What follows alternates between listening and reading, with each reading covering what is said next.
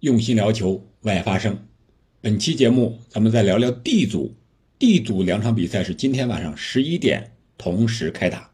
我的整体看法是，法国稳居第一小组出线，澳大利亚凶多吉少。为什么这么说？我们来聊一聊。这里是喜马拉雅出品的《憨憨聊球》，我是憨憨。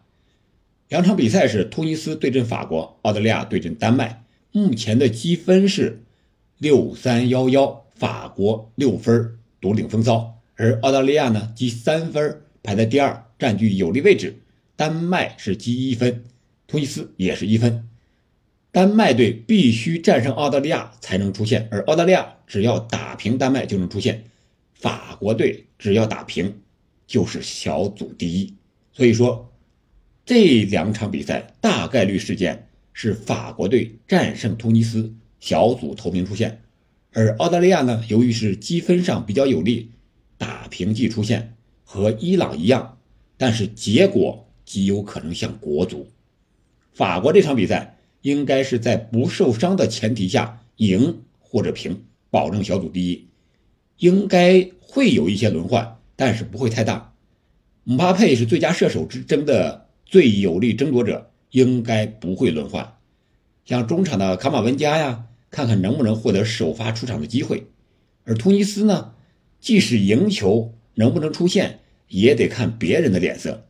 这场比赛，我觉得法国还会踢得很务实，控控球，打几个反击，别再出现主力的伤病，让姆总刷刷进球数据，这是最重要的。突尼斯想带节奏，估计也没有这个实力，高压个十五到二十来分钟，也就该偃旗息鼓了。我们看澳大利亚和丹麦这场比赛，丹麦可怕的地方是稳定。他们最怕的是速度，而这些呢是澳大利亚所欠缺的。他们有高度却没有速度。